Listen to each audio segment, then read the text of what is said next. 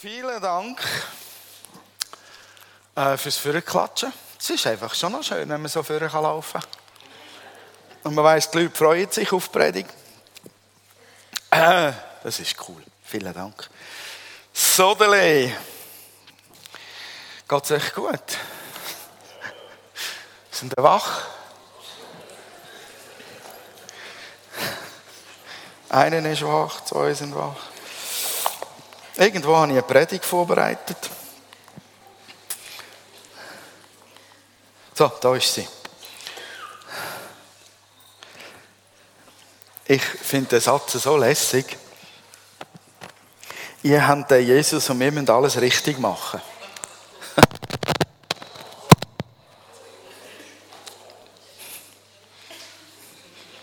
Soll ich so benötigen? Mich nicht bewegen, damit es nicht knackt. Ich finde das so cool, der Satz, der sagt so viel Gutes aus. Und auch wenn wir so an, das, an, an dem Thema um, um Doktor, Kingdom Family, denke mir, das ist so richtig gut passend. So, jetzt äh, Hochdeutsch. Bin immer noch ein bisschen verwirrt ähm, von deinem Hut ziehen. Ich musste gerade an Niki Lauda denken. Der Niki Lauda ist ja der, wo ich habe das noch erlebt habe, dazu mal, wo er in dem Auto schief verbrannt ist. Ähm, und seither keine Haar mehr hat und auch fast keine Ohren mehr. Und eigentlich nie seine Kappe gezogen hat vor irgendeinem Rennfahrer.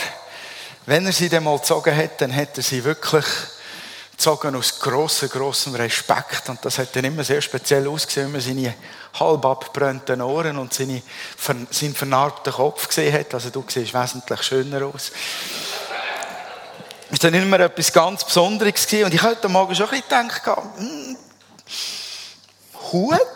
Schon lange nicht mehr dich mit Hut gesehen. Sehr spezieller Moment gewesen. Vielen Dank. Ich, ich müsste eigentlich auch den Hut ziehen vor euch, dass ihr es zehn Jahre lang mit mir ausgehalten habt. Ähm, ich glaube, so als Kingdom Family geht es wirklich gegenseitig so, äh, dass man sich als gegenseitiges Projekt wahrnimmt. Äh, man wächst ja aneinander. Äh, hoffentlich zerbricht man nicht aneinander, aber man wächst ja aneinander. Jeder fordert den anderen gut raus. Sehr schön. Ja, Genau, also wir sind 30 Jahre geheiratet. Das ist ein spezielles Jahr. 10 Jahre da, 30 Jahre geheiratet, 25 Jahre im Dienst. Da könnten wir schon mal richtige Fets ab, abfeiern. Aber zuerst kommt die Predigt. Jawohl, also ich habe, ähm, ich bleibe beim Thema Kingdom Family. Wie gesagt, und ich habe mir so... Ähm, habe mir so Gedanken gemacht und musste feststellen, Familie ist schon etwas Schönes, oder? Familie ist doch einfach etwas Schönes. Man hat da ein Bild vor Augen. Mann und Frau lieben sich. Äh, und es gibt so kleine Kinder dann, wenn sie sich ganz fest lieb haben und alles normal läuft. Und man genießt dann die kleinen Trabbelfüßchen, wie sie herumrasen, flippt aus ab dem ersten Dada, Papa, Mama, Dudu, Dada-Wort oder so. Dann flippt man aus, wenn das Kind das erste Mal die Treppe runterfliegt und so weiter. Man freut sich, ähm, wie sie wachsen, wie der Appetit der Kinder wächst. Und dann geht man so gemeinsam in die Ferien. Das erste Mal baut man eine Sandburg, vergräbt den Vater oder das Kind im Sand und so weiter. Dann startet die Schule und ja, das, man hat so ein idealisiertes Bild von Familie vor sich und, und das ist auch gut so. Ähm, aber Familie ist nie perfekt. Also ich weiß, es gibt hier zwei, drei perfekte Familien. Unter uns, die haben nie ein Problem. Und denen geht es immer gut und die sind einfach genial drauf. Ich würde gerne euer Geheimnis wissen, verratet es mir. Ähm, ich empfinde es so, dass man eigentlich als Familie wirklich dann irgendwann mal spürt, ähm, es, es ist gar nicht einfach, eine Familie zusammenzuhalten. Und irgendwas stresst immer ein wenig und nervt immer ein wenig und belastet. Und manchmal geht es auch über Jahre. Und dann könnte man aufgeben oder ähm, wenn die Last lange und schwer genug. Heiliger Geist, du bist sehr willkommen. Habt ihr das auch gehört, das Rauschen? Okay. Also nur der Heilige Geist ist willkommen. Kein Rohrbruch bitte. So, das, wo war ich? Ja, Familie könnte auch einem zum Aufgeben zwingen, wenn es dann wirklich mal hart ist, ähm, schwierig ist. Aber Familie gibt man nicht so hart, äh, so schnell auf. Familie ist immer etwas Besonderes. Bei anderen Gruppenzusammensetzungen im Geschäft oder was weiß ich wo, da, da, da gibt man einfach schneller auf und sagt sich gegenseitig Tschüss und verschwindet. Aber Familie ist etwas anderes. Habt ihr euch schon mal überlegt, warum das, das so ist? Es gibt da so ein Sprichwort, das heißt, Blut ist dicker als Wasser. Und das gilt für Familie. Uns verbindet mehr als ein Zweck oder ein Projekt, wenn wir Familie sind. Wir haben, wir haben einander lieb, weil wir von selben Fleisch und Blut sind, weil wir miteinander als, als eine Einheit unterwegs sind. Die Mama hat das Kind geboren, das, das, das ist einfach eine komplett andere Situation. Du bist erwünscht, du bist willkommen, du bist ganz anders geliebt als von sonst jemandem. Und Familie ist es deshalb wert, länger durchzuhalten und mehr zu ertragen als in irgendwelchen Formationen sonst. Und das ist in einer geistlichen Familie gar nichts anders. Wir sind als Christen in eine Familie geboren worden durch Gott selbst und uns verbindet Jesu Blut. Das verbindet uns in einer außergewöhnlichen Art und Weise als Brüder und Schwestern, als Familienmitglieder. Dieses Blut ist definitiv dicker als Wasser, das Blut Jesu. Und das hält einiges mehr aus als eine simple Vereinsmitgliedschaft, die man dann halt kündigen kann, wenn es einem nicht mehr passt. Wenn man sich als Familie so zusammenrauft und sagt, uns geht es nicht gut, wir sind schwer dran, aber man sagt, wir sind doch Familie. Wir, gehören doch zusammen, wir sind doch eine Einheit dann rauft man sich auf den Kern wieder zusammen, konzentriert sich auf das Wesentliche, wir gehören zusammen. Und dann schafft man es in einer Einheit wieder gemeinsam sich auf, auf, auf den Kern von Familie zu konzentrieren. Und darum geht es mir ein wenig heute Morgen, um Einheit. Und ich finde das ein, ein herausforderndes Thema. Einheit. Ähm, Paulus sagt über die Einheit im Epheser 4, Vers 3 setzt alles daran, dass die Einheit, wie sie der Geist Gottes schenkt, bestehen bleibt durch den Frieden, der euch verbindet. Und mich hat das bewegt. Äh, drei Fragen haben mich wirklich bewegt. Warum Einheit? Wie, wie Einheit bewahren und wozu Einheit bewahren? Und was mich fasziniert hat, ist, dass Gott Einheit schafft. Der Epheserbriefvers sagt, Gott hat diese Einheit geschaffen. Wir haben sie nur zu bewahren. Nur, in Anführungs- und Schlusszeichen. Es gibt zwei, zwei Wahrheiten, in denen wir gleichzeitig leben. Einerseits vor Gott mit seinen Augen gesehen, sind wir immer eins. Wir sind immer Familie. Wir sind immer eine Einheit. Das ist ein bisschen beängstigend. Wenn ich mich nicht bewegen darf, fühle ich mich komisch. Der ist jetzt. Der hat mir den Hosensack gelenkt. Unglaublich. Der noch hinten am Fudi. Danke. Applaus. Merci, Dani. Also, wenn der Dani etwas flickt, ist immer gut. Zwei geistliche Wahrheiten. In Gottes Augen sind wir immer eine Einheit. Ob wir uns so fühlen oder nicht, weil wir in diesem einen Jesus Christus zusammengefügt worden sind. Punkt, Ende aus. Und die zweite Wahrheit zu diesem Thema ist eben die, dass wir gleichzeitig immer in der Gefahr sind, diese Einheit nicht umsetzen zu können, sie zu verlieren, weil wir nicht vollkommen lieben, wie Gott liebt. Wir, wir sind auf dem Weg, wir sind in diesem Prozess drin, Liebe so zu leben, wie Gott sie sich gedacht hat, aber wir sind noch nicht am Ziel. Und die Bibel sagt in Epheser 4, 2 bis 6, oh, folgendes. Als ein Gefangener für den Herrn fordere ich euch deshalb auf, ein Leben zu führen, das eure Berufung würdig ist, denn ihr seid ja von Gott berufen worden. Seid freundlich und demütig, geduldig im Umgang miteinander. Ertragt einander voller Liebe, bemüht euch im Geist eins zu sein, indem ihr untereinander Frieden haltet. Ihr sollt alle gemeinsam ein Leib sein und einen Geist haben, weil ihr alle zu einer Hoffnung berufen seid. Es gibt nur einen Herrn, einen Glaube, eine Taufe und es gibt auch nur einen Gott und Vater, der über allen steht und durch alle lebt und in uns allen ist.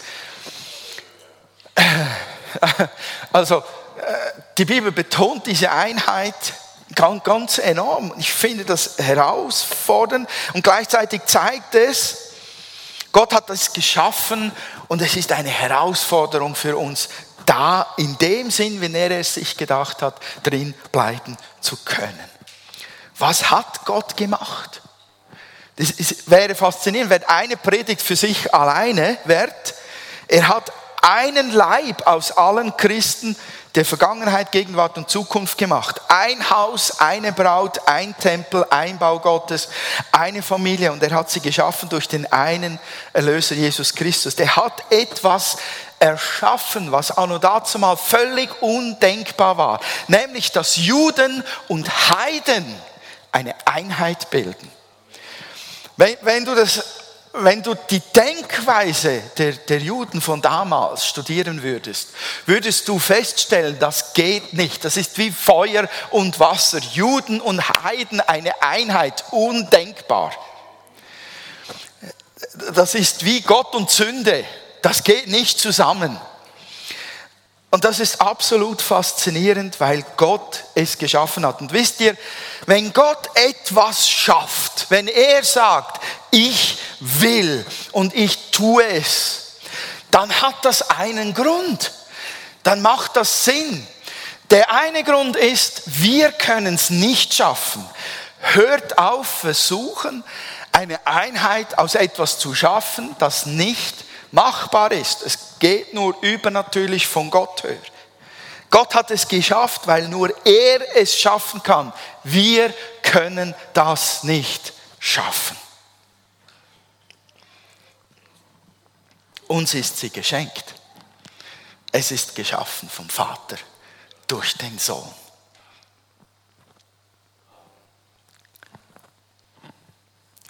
Warum hat Gott Warum hat Gott das geschaffen? Warum Einheit? Gott ist Einheit wichtig, weil sie seinem eigenen Wesen entspricht. Das ist Ausdruck von Gottes Wesen. Wenn ich daneben den Teufel stelle, dann ist er der Vater der Zerstörung, der Spaltung, der Auflehnung, der Rechthaberei, der Streitigkeit. Der Teufel ist der Auseinanderbringer. Der Vater ist der, der eint.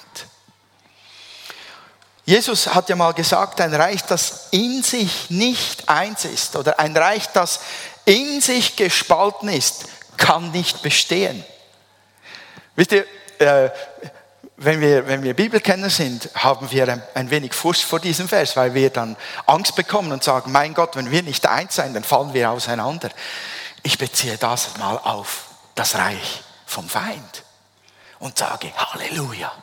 Weil der Feind, der Vater der Rechthaberei und Spaltung ist, wird sein eigenes Reich niemals bestehen können. Denn das ist das Wesen des Feindes. Streitigkeiten unter sich selbst in seinem eigenen Reich, also es wird zerfallen. Das Reich des Feindes wird zerfallen. Gottes Reich wird bestehen, weil sein Wesen Einheit ist durch Liebe. Halleluja. Ich finde das eine gute Aussicht.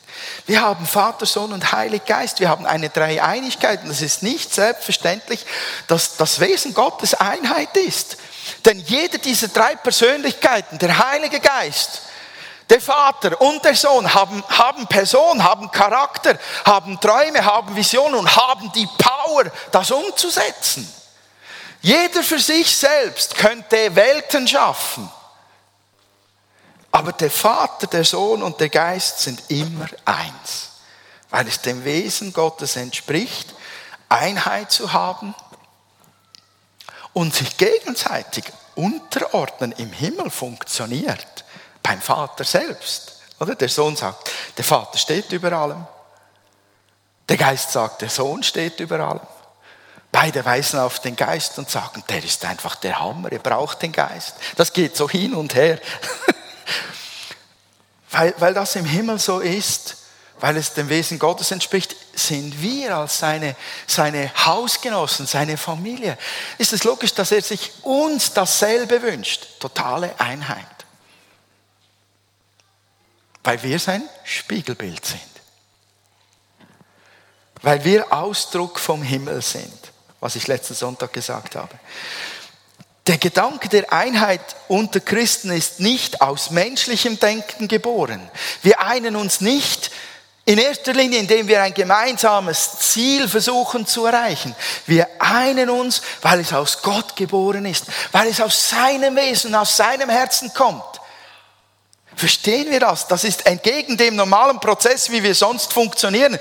Du hast ein Ziel, zu dem Ziel sagen viele ja, dann rauft man sich zusammen, weil das Ziel es wert ist und sagt sich, ja, den ertrage ich auch noch nebenbei auf dem Weg zum Ziel. Aber der Geist sagt durch die Bibel, ertragt einander in Liebe. Wow, das ist was ganz anderes. Das ist eine ganz andere Kategorie. Ich ertrage sie halt. Scheibe. Bin ich in diesem Verein gelandet? Hm. Muss ich sie ertragen? Liebe hat, Liebe hat einen ganz anderen Ausdruck.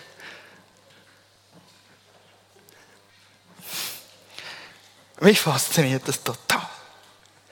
Und es fordert mich enorm heraus. Das zweite ist die Einheit, wie die Einheit bewahren. Natürlich ist der Verzicht auf Rechthaberei und die eigenen Vorlieben ist ein Schlüssel in diesem ganzen Prozess drin, auf diesem Weg. Auch, auch Gebet äh, ist sinnvoll um Einheit und auch Gespräche sind gut, um Einheit zu bewahren oder Konsens zu finden. Und, und Vergebung ist wichtig darin, das sind alles gute Elemente, aber der Kern, der absolute Kern ist die Liebe. Ich weiß, man spricht so viel von Liebe, man kann es schon fast nicht mehr hören, aber trotzdem, es ist das A und das O. Er tragt einander voller Liebe. Und von welcher Liebe spricht denn eigentlich der Paulus in diesem Epheserbriefvers? Von, von der Liebe Gottes, die ausgegossen ist durch seinen Geist in unsere Herzen. Und das ist dieselbe selbstlose Liebe, die Jesus ans Kreuz brachte. Ich glaube, Jesus war nicht mit allen Menschen einverstanden, für die er da starb. Ich glaube, die meisten seiner Jünger haben nicht mal begriffen, was er alles erzählt hat, wie er es gemeint hat, und trotzdem starb er für sie.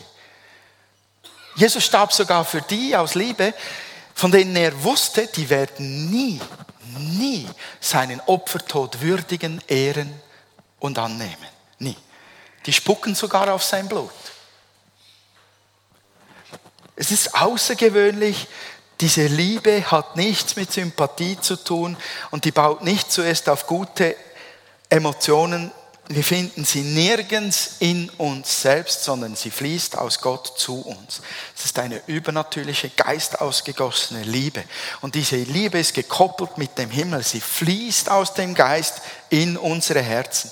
Und das heißt automatisch für mich, wenn wir so lieben wollen, wie es der Paulus in diesem Wort sagt, dann, dann muss die Verbindung zu dem, der diese Liebe ausgießt, so stark sein, dass es mir zufließen kann. Weil es gibt keinen anderen Weg, wie ich Einheit bewahren kann, als dass ich nehme, was der Geist mir zufließen lassen möchte und mich davon füllen lasse, bis ich blub, überfließe. Ich kann nur Liebe vom Vater und vom Geist der Liebe empfangen, wenn ich mit der Quelle der Liebe wirklich tief verbunden bin. Geht gar nicht anders, meiner Meinung nach. Die, die nehme ich aus der Bibel. Und es geht um etwas, was Gott in seinem Herzen trägt. Das ist so wunderbar und aus seinem Herzen möchte er es in uns hineingießen. Und wisst ihr, das ist so losgelöst von all dem menschlichen Gewusel, dem Gewurschtel, dem Gekrampfe. Ich muss jetzt Einheit haben.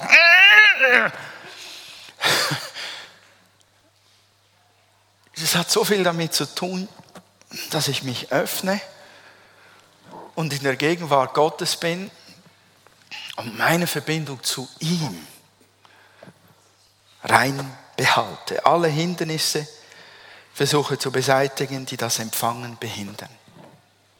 Hindernisse sind vor allem Probleme mit Gott selbst. Und wisst ihr, wenn, wenn man so in einer Familie Probleme hat miteinander, in einer geistlichen Familie, hat man auch schnell mal ein Problem mit dem Schöpfer dieser Familie.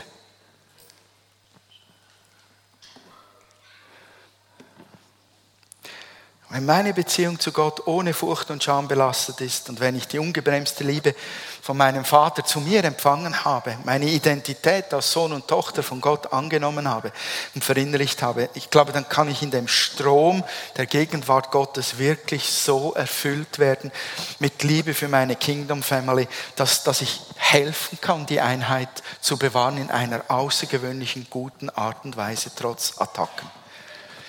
Jetzt muss ich sagen, das ist so ein abstrakter Punkt, der da irgendwie.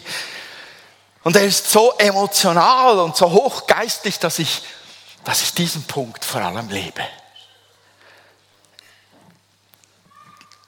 Der hat mich richtig gepackt.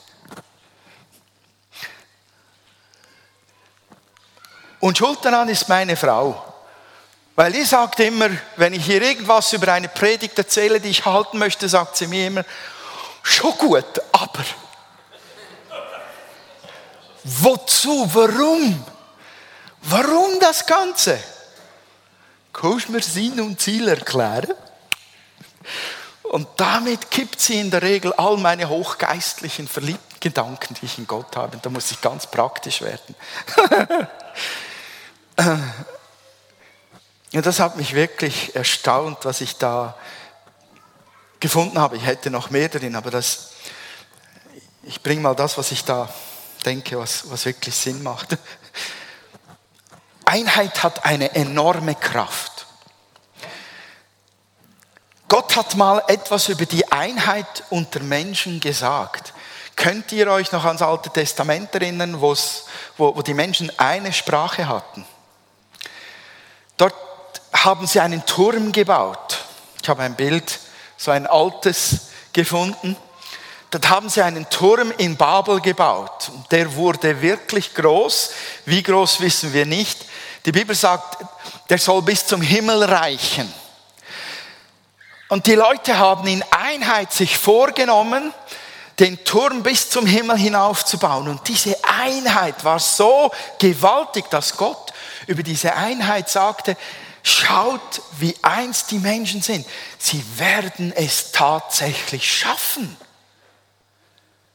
in dieser Einheit einen Turm bis zum Himmel hinaufzubauen. Und dann Gott das Sprachen durcheinander gegeben, warum auch immer ganz genau. Aber Gott sagt über die Kraft der Einheit, wenn sich Menschen nur mal etwas gemeinsam vornehmen, in Einheit auf ein Ziel fokussiert sind, dann sind die schier nicht stoppbar. Hat Gott gesagt.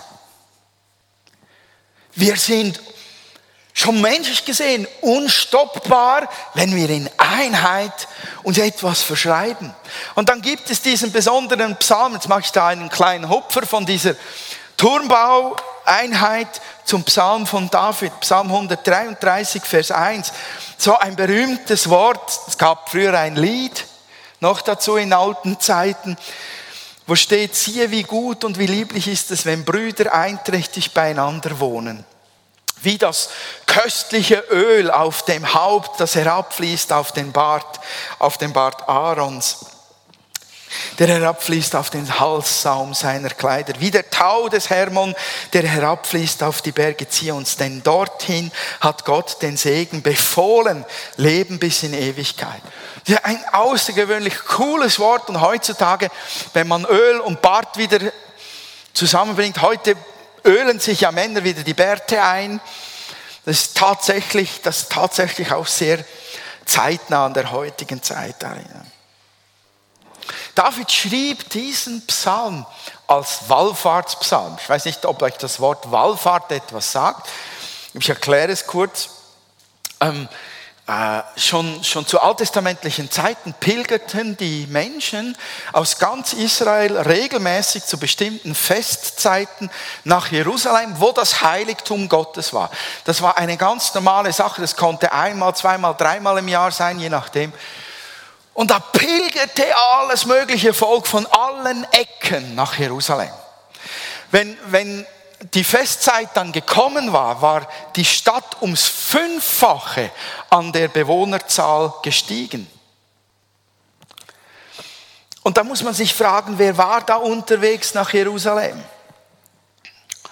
Ähm, da waren die unterschiedlichsten Menschen schon mal unterwegs aus den unterschiedlichen Ecken. Aber wir, wir müssen uns vorstellen, das war ein gespaltenes Volk damals. Da gab es ein Nordreich und ein Südreich. Und beide Reiche hatten ihr Heiligtum und beide hielten voneinander gar nichts. Da gab es das Juda und das Israelreich. Und die hielten gar nichts voneinander. Könnt ihr euch erinnern an die Diskussion auch noch in Samaria, als Jesus am Brunnen mit der Frau äh, da war, als sie sagte, ihr betet in Jerusalem an, wir beten woanders an. Wo, wo ist das wahre Ding zum Anbeten? Das Volk war gespalten. Und dann gab es noch diese Spaltung untereinander.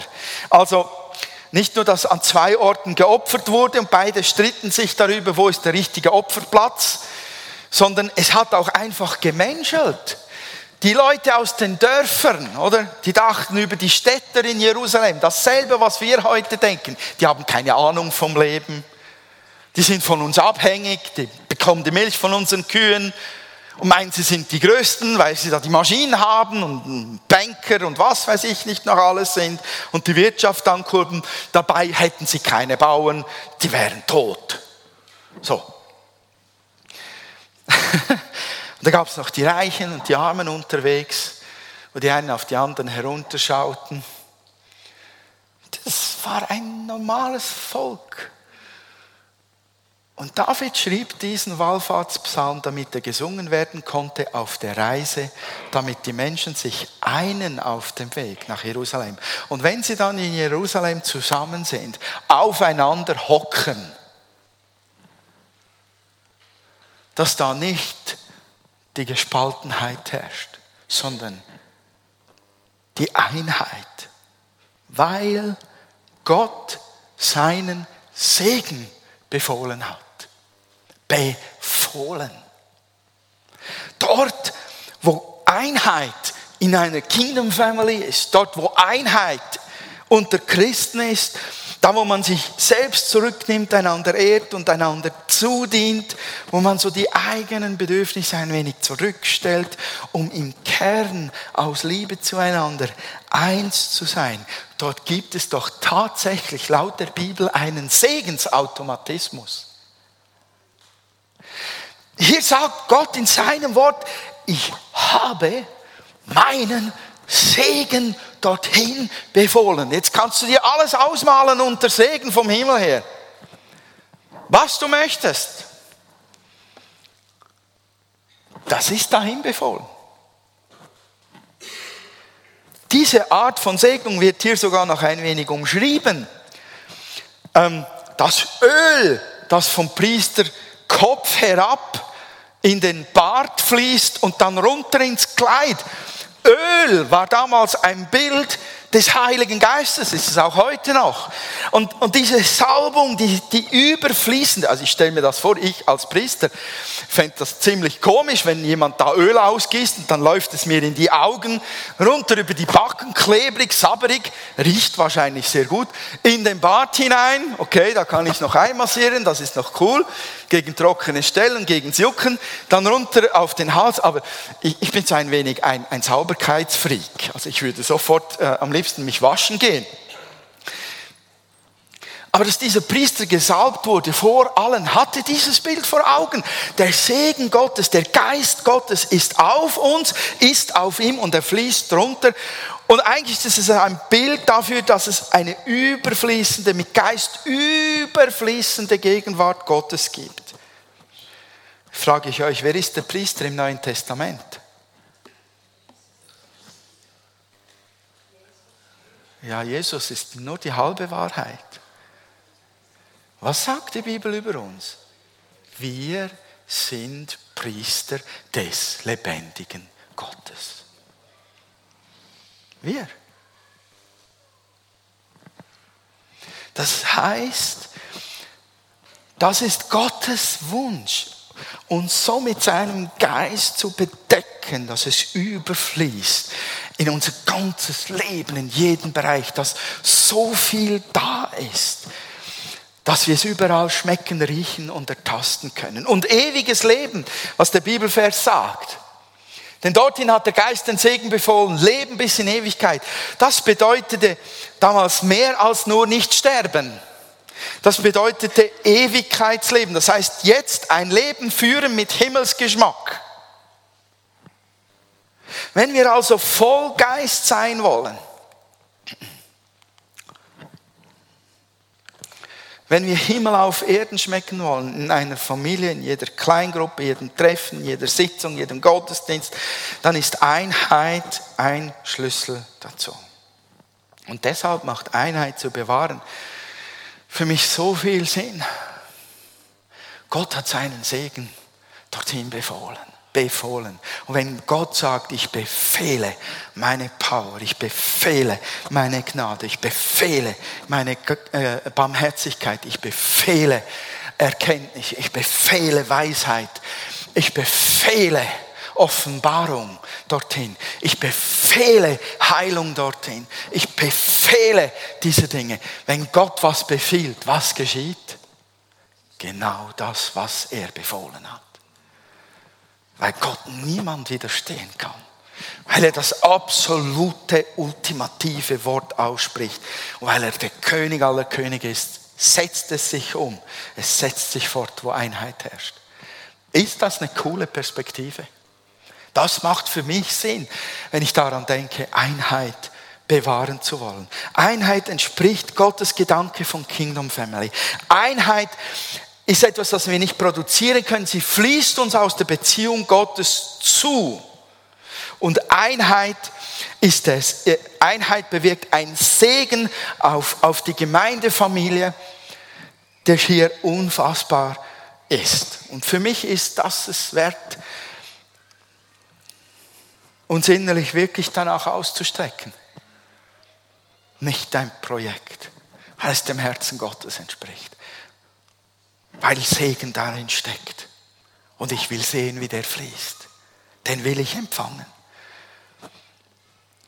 Und ich möchte euch ganz fest ermutigen mit diesem Wort dazu, euch mit, mich, mit mir auszustrecken.